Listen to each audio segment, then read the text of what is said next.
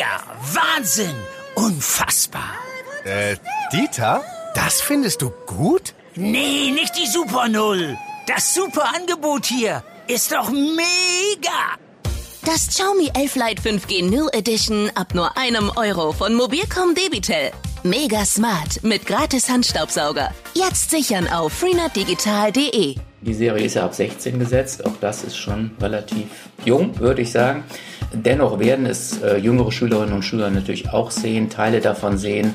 Aber auch hier ist wichtig, das zu thematisieren aber auch Grenzen zu setzen. Der weltweite Hype um die Serie Squid Game hat in Belgien schon die Schulhöfe erreicht und auch in NRW ist die Diskussion ausgebrochen, wie man Kinder und Jugendliche an dieses Thema Brutalität bei Squid Game heranführen soll. Ein Schulpsychologe erklärt uns das mal hier im Gespräch im Aufwacher. Ich bin Florian Pustlauk. Hi.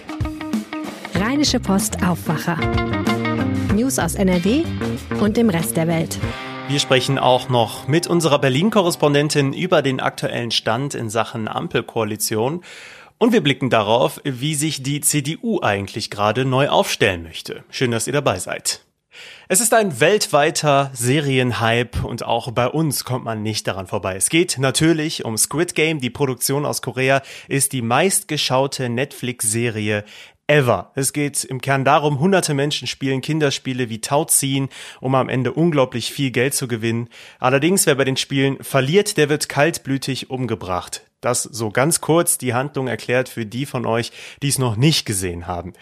Es klingt natürlich schon nach sehr brutalen Szenen und deswegen löst dieser Hype auch Kontroversen aus. Schulkinder nehmen sich die Spiele nämlich aus der Serie zum Vorbild und spielen sie auf dem Pausenhof nach. In Belgien wurden die Verlierer offenbar verprügelt. In NRW ist das noch nicht vorgekommen. Klar, es sind ja auch noch Ferien. Aber trotzdem sollten sich Eltern und Lehrer auch bei uns mit dieser Serie auseinandersetzen. Stefan Dreves ist Leiter des LVR-Zentrums für Medien und Bildung in Düsseldorf und auch Schulpsychologe und wir haben mit ihm über die Serie gesprochen, welche Chancen sie vielleicht bringt und natürlich, was vor allem auch Eltern wissen müssen. Herr Dreves, schön, dass Sie dabei sind hier im Aufwacher. Wieso ist die Serie Squid Game überhaupt so beliebt, insbesondere bei Kindern und Jugendlichen? Ja, also es ist zum einen ja ein allgemeiner Effekt von TV-Serien in der letzten Zeit, eine sehr hohe Spannung, stark emotionalisierte Themen, ähm, viel Neuigkeit. Man, sagen wir, man geht immer weiter an moralische Grenzen. Ein Suchtcharakter, dass man bis zum Ende wissen will, äh, was kommt denn am Ende raus. Und dann noch als zweites der Effekt über soziale Medien, dass sich das, äh, ja, ich sag mal, die Verbreitung ja wahnsinnig schnell ähm, wahnsinnig schnell erhöht und äh, dann ja eigene Challenge und sonstige Dinge dann nochmal damit verbunden werden, so dass man praktisch dabei sein muss, das sich anzusehen. Ja, und hier speziell ähm, ist es natürlich schon sehr geschickt gemacht. Ähm, Ängste aus, äh, aus der Kindheit werden aufgegriffen, überdimensionierte Kinderspiele, die aber dann, wo es dann natürlich um Leben und Tod geht, überdimensionierte Puppenfiguren, das ist zum einen so ein Bezug auf ähm, existenzielle Ängste aus der eigenen Kindheit, ausgeschlossen werden aus Spielen und ähm, dann natürlich sehr extrem der Gewaltanteil, Grenzüberschreitungen, ähm, also da, da, geht man nicht nur an eine moralische Grenze heran, sondern ähm, da überschreitet man sie natürlich auch sehr deutlich. Ein hohes Gewaltpotenzial, wobei die Gewalt, die dargestellt wird, ist ja auch, ähm, ja, sag mal, keine keine Qual, keine Quälerei, äh, so wie es in manchen anderen ähm, Serien ist. Jetzt gibt es diese Berichte aus Belgien, dass Kinder die Szenen teilweise nachspielen, weil es eben ja auch Kinderspiele sind. Jetzt gibt es die Sorge, dass das nach dem Schulstart auch an den Schulen in NRW passieren könnte. Ist diese Sorge berechtigt? Ja, grundsätzlich ja. Ähm, wobei ich nicht glaube, dass es allgemein die Gewalt erhöht, sondern dass Szenen aus dieser Serie nachgespielt werden ähm, weil es natürlich, äh, nochmal, das ist ja etwas, was Jugendliche sowieso beschäftigt. Wo sind die moralischen Grenzen? Wie weit kann ich da herangehen? Wie kann ich mich da erproben? Wie reagiert die Umwelt? Wie reagieren die Erwachsenen? Ähm, wo ist irgendwo mein innerer Kompass? Was finde ich noch gut? Was nicht? Wo ist es so etwas schon drüber? Was finde ich eigentlich nicht in Ordnung? Mache es aber noch nach. Also da wird vieles ausprobiert. Kinder und Jugendliche äh, verarbeiten ja vieles auch in Spielen. Da wird auch noch einiges auf die Schulen zukommen, auch Karneval, wenn äh, die entsprechenden Kostüme dann auch auftauchen, die ja auch schon zu kaufen sind. Also es wird vieles nachgeahmt äh, von diesen Szenen. Und Äh, das ist zum einen normal, zum anderen ist da auch eine Chance drin. Also auch für Schulen und Eltern dann auch ins Gespräch zu kommen mit äh, Kindern und Jugendlichen. Und welche Chancen sehen Sie darin?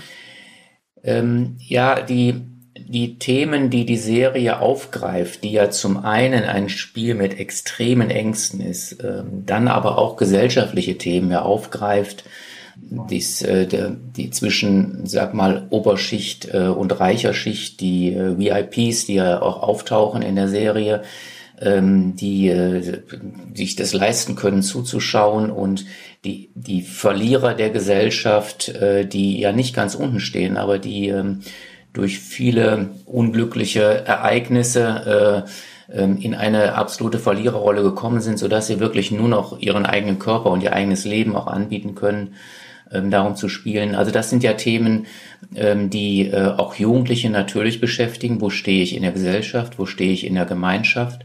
Ähm, und äh, das kann, sollte in der Schule ähm, in Gesprächen aufgegriffen werden. Natürlich auch, wenn möglich, auch ähm, durch Eltern.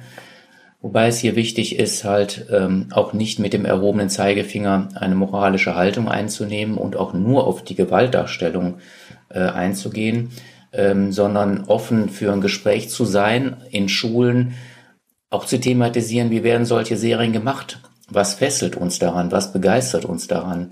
Ähm, dieser Spiel von, dieses Spiel von Angst, dieses Spiel von Leben und Tod, ähm, die ja wirklich sehr extrem sind, das kann und sollte thematisiert werden.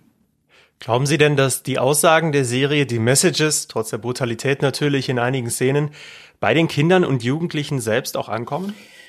Ich glaube bei vielen ja. Ähm, wir haben ja ähm, auch in den Schulen ähm, verschiedenste Initiativen zur Entwicklung von Medienkompetenz ähm, äh, umgesetzt. Wir haben den Medienkompetenzrahmen NRW entwickelt, ähm, der darauf hinweist, dass in allen Schulfächern Medienkompetenz entwickelt werden soll ähm, und daran gearbeitet werden soll. Und da gibt es einen Bereich, der besonders nochmal auf Medienanalyse aus, äh, aus sich ausgerichtet hat, äh, Medien, Meinungsbildung, Identitätsbildung, selbstregulierte Mediennutzung. Ähm, das ist eine Möglichkeit hier zumindest in der Oberstufe ähm, auch diese Serie zum Beispiel zu nehmen, um sich äh, mit diesen Themen auch auseinanderzusetzen in verschiedenen Fächern. Ein Problem ist natürlich bei den jüngeren Schülerinnen und Schülern, ähm, die Serie ist ja ab 16 gesetzt, auch das ist schon relativ noch jung, würde ich sagen. Ähm, dennoch werden es äh, jüngere Schülerinnen und Schüler natürlich auch sehen, Teile davon sehen, ähm, sehen vielleicht auch ältere äh, Schüler, die, ähm, die die Szenen nachspielen und greifen das dann auf, noch relativ unreflektiert. Ähm, aber auch hier ist wichtig, das zu thematisieren aber auch Grenzen zu setzen. Also ich bin durchaus der Meinung, auch eine Schule sollte einfach ein Nachspielen der Szenen, die halt ja sehr schnell auch in Richtung Mobbing gehen können, in Richtung Machtausübung auf Schwächere oder auf Verlierer, ähm, hier durchaus auch Grenzen zu setzen und das zu unterbinden, aber auch gleichzeitig möglichst ähm, in Gesprächssituationen das auch zu thematisieren, was ist daran faszinierend, ähm, warum greifen das kind, die Kinder und Jugendlichen auf? Und wie gesagt, das sind natürlich auch die, wie ich eben schon sagte, die, ähm, der Bezug zu den Kinderspielen, die Figuren, Puppenfiguren, Murmeln, Zuckerkekse, alles das, was man aus der eigenen Kindheit kennt und die existenziellen Ängste natürlich auch aus der Kindheit. Ähm, das ist das, was Spannung erzeugt, emotionale Spannung. Da gehen die Kinder und Jugendlichen aber unterschiedlich äh, mit um. Das war unser Gespräch mit dem Düsseldorfer Schulpsychologen Stefan Dreves über Squid Game, der Serie, die gerade einen weltweiten Hype ausgelöst hat, aber auch brutale Szenen deutlich zeigt. Mehr zum Thema Squid Game findet ihr auch bei uns in den Show Notes. Die Ampel steht auf grün, um diese abgedroschene Floskel nochmal zu verwenden. Es passt aber, denn die Grünen haben auf ihrem kleinen Parteitag den Koalitionsverhandlungen zugestimmt. Und darüber spreche ich jetzt mit Birgit Marschall, Berlin-Korrespondentin der Rheinischen Post. Hallo. Hallo. Das heißt also, die Ampelkoalition, also SPD, FDP und Grüne, wird immer wahrscheinlicher? Ja, da, davon kann man ausgehen. Also die drei Parteien strahlen einen solchen Willen aus, unbedingt regieren zu wollen. Und das hat man ja auch am Sonntag auf dem kleinen Parteitag der Grünen gesehen, mit welcher Euphorie die gesamte Partei jetzt sich auf den Weg gemacht hat in die nächste Bundesregierung und es gab halt auf diesem Länderrat also fast nur Zustimmung. Genau, wie war denn diese Stimmung bei diesem Länderrat? Fast nur Zustimmung heißt, gab es da noch irgendwelche ja, kritischen Anmerkungen, was die Ampel angeht, bei den Grünen? Ja, es gab eine einzige Gegenrednerin, ähm, der das mit dem Klimaschutz nicht weit genug ging und die auch noch ein paar andere Minuspunkte im Sondierungspapier gefunden hat, das die drei Parteien ja am Freitag vorgestellt hatten. Aber nur eine einzige äh, von ungefähr 100 Leuten, die da saßen. Und es gab auch insgesamt nur zwei Gegenstimmen und eine Enthaltung. Ansonsten wurde die, der Aufnahme der Koalitionsverhandlungen mit großer, großer Mehrheit zugestimmt. Und Robert Habeck und Annalena Baerbock waren auch begeistert von ihrem Ergebnis, das sie erzielt haben in den vergangenen Tagen ähm, zusammen mit SPD und FDP. Hm, das Ergebnis ist ja unter anderem zu sehen im Sondierungspapier, das am Freitag vorgelegt wurde. Da gibt es jetzt aber auch Kritik dran, nämlich zum Beispiel am Punkt Rentenpläne. Was wird da im Detail kritisiert und warum? Ja, das ist am Freitag alles so ein bisschen untergegangen in dem allgemeinen Jubel über dieses Papier. Aber beim Thema Rente, was ja auch eine ganz wichtige Zukunftsfrage ist neben dem Klimaschutz, da wurde im Grunde genommen ein Weiter so beschlossen. Da hat sich die SPD weitgehend durchgesetzt. Der Kanzlerkandidat Olaf Scholz ist ja auch angetreten mit dem Versprechen, die Renten stabil zu halten. Wir wissen aber, dass aufgrund der demografischen Entwicklung, also weil eben immer mehr Menschen in die Rente gehen werden und demnächst eben auch die Babyboomer-Generation, die ja zahlenmäßig sehr groß ist, und gleichzeitig aber die Zahl der Erwerbstätigen zurückgehen wird, wird es sehr schwer sein, genug Geld zusammenzubekommen, um eben dieses hohe Rentenniveau zu halten von 48 Prozent. Und das, äh, da geben die drei Parteien keine Antworten darauf, wie man das eigentlich schaffen will. Mhm. Das werden wir in den nächsten Tagen und Wochen sicherlich noch genauer verfolgen.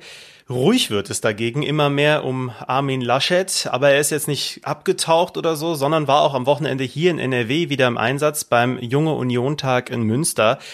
Gut, da muss man jetzt kein Experte sein, um zu sagen, das war sicherlich kein einfacher Auftritt für Laschet, oder? Nein, aber er hat ihn hervorragend gemeistert. Das ist ja wirklich überraschend. Ähm, der Mann, der eben so sehr die Bundestagswahl äh, verloren hat und auch im Wahlkampf oft versagt hat, der hat äh, bei diesem Deutschlandtag der Jungen Union auf einmal aufgetrumpft und hat eine seiner besten Reden überhaupt gehalten und hat eben sehr selbstkritisch gesagt, das gehe voll auf seine Verantwortung, dass der Wahlkampf äh, so äh, vermasselt wurde. Und er hat auch die persönliche Verantwortung eben übernommen und äh, dafür hat die junge Union ihm eigentlich auch Respekt gezollt. Nur das ist jetzt eben alles zu spät. Also Laschet ist ja jetzt einfach ein Mann von gestern. Er verliert eben das Ministerpräsidentenamt oder hat es schon abgegeben abgegeben und wird wahrscheinlich auch im Bund keine Rolle spielen. Mhm. Ja, das ist genau das Thema. Auf NRW-Ebene ist die Nachfolge von Laschet mit Hendrik Wüst schon äh, vorerst geklärt. Jetzt ist die Frage, was bundesweit passiert. Wer konnte denn beim Junge Union-Tag noch punkten? Es waren ja durchaus prominente Gäste dabei, die den CDU-Vorsitz auch im Blick haben. Ja, eine von ihnen ist ein altbekannter, nämlich Friedrich Merz, der ja nun auch ähm, im Wahlkampf mit eine Rolle gespielt hat, hat aber bei den Jungen nicht mehr so viele Unterstützer. Also er war ja einmal der große Star der Jungen Union. Dann war da noch Jens Spahn, der Bundesgesundheitsminister. Der hat eine sehr gute Rede gehalten und hat sich so als Brückenbauer zwischen den Jungen und den Alten ähm, inszeniert. Dann war da noch Ralf Brinkhaus, der äh, Fraktionschef der Bundestagsfraktion der Union und visiert offenbar jetzt auch den Parteivorsitz an und hat sich selber so ein bisschen attraktiv gemacht, indem er gesagt hat, das würde er auch als Doppelspitze machen, wobei man überhaupt nicht weiß, wer wäre denn die andere Hälfte der Doppelspitze. Ja, und dann gibt es noch Carsten Linnemann. Das ist ähm, ein junger Abgeordneter aus ähm, Nordrhein-Westfalen, kommt aus Paderborn und ist Vorsitzender der Mittelstandsvereinigung der Union. Und äh, der sprach vielen aus der Seele mit einer ganz harten Kritik, äh, mit einer schonungslosen Analyse der letzten Jahre in der Union und ist wohl auch jemand, mit dem zu rechnen ist und wo die junge Union sich, glaube ich, wünschen würde, dass er vielleicht vielleicht sogar an die Parteispitze kommt. Und der fünfte ist Norbert Röttgen, der durfte auf dem äh, Parteitag keine Rede halten, aber man weiß auch von ihm, dass er noch Ambitionen hat, vielleicht die Parteispitze zu erklimmen. Also insofern ein ganz offenes Rennen. Man weiß überhaupt nicht, wie es ausgehen wird. Vielen Dank, Birgit Marschall. Wiederhören. Die aktuellen Infos zu den Ampelkoalitionsgesprächen und zum internen Machtkampf bei der CDU bekommt ihr über RP Online.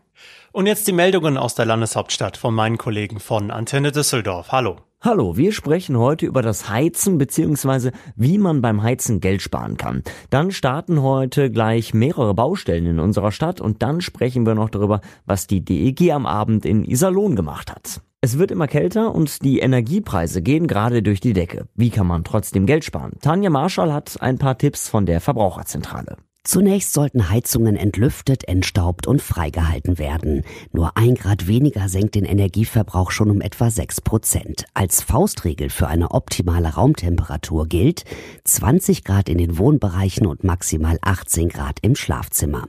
Wer das Haus verlässt, sollte die Heizung auf eins runterdrehen. Ganz ausstellen sollte man sie allerdings nicht, weil die Wände dann kalt werden und sich Schimmel bilden kann. Auch richtiges Lüften ist wichtig. Es empfiehlt sich mehrmals am Tag Stoß zu lüften, damit damit die abgestandene feuchte Luft ausgetauscht wird.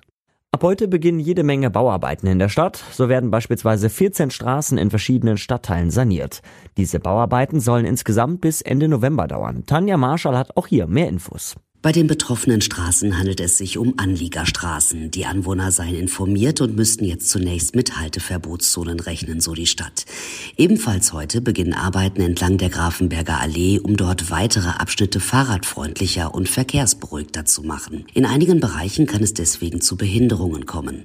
Die Arbeiten sollen noch Ende des Jahres fertig sein. Im nächsten Jahr wird dann an der Achenbachstraße gearbeitet. In Benrath beginnt die Stadt heute an der Kreuzung Pigage Allee im Diepental damit Fußgänger den Bereich in Zukunft besser überqueren können. Die DEG hat am Abend eine knappe Auswärtsniederlage hinnehmen müssen.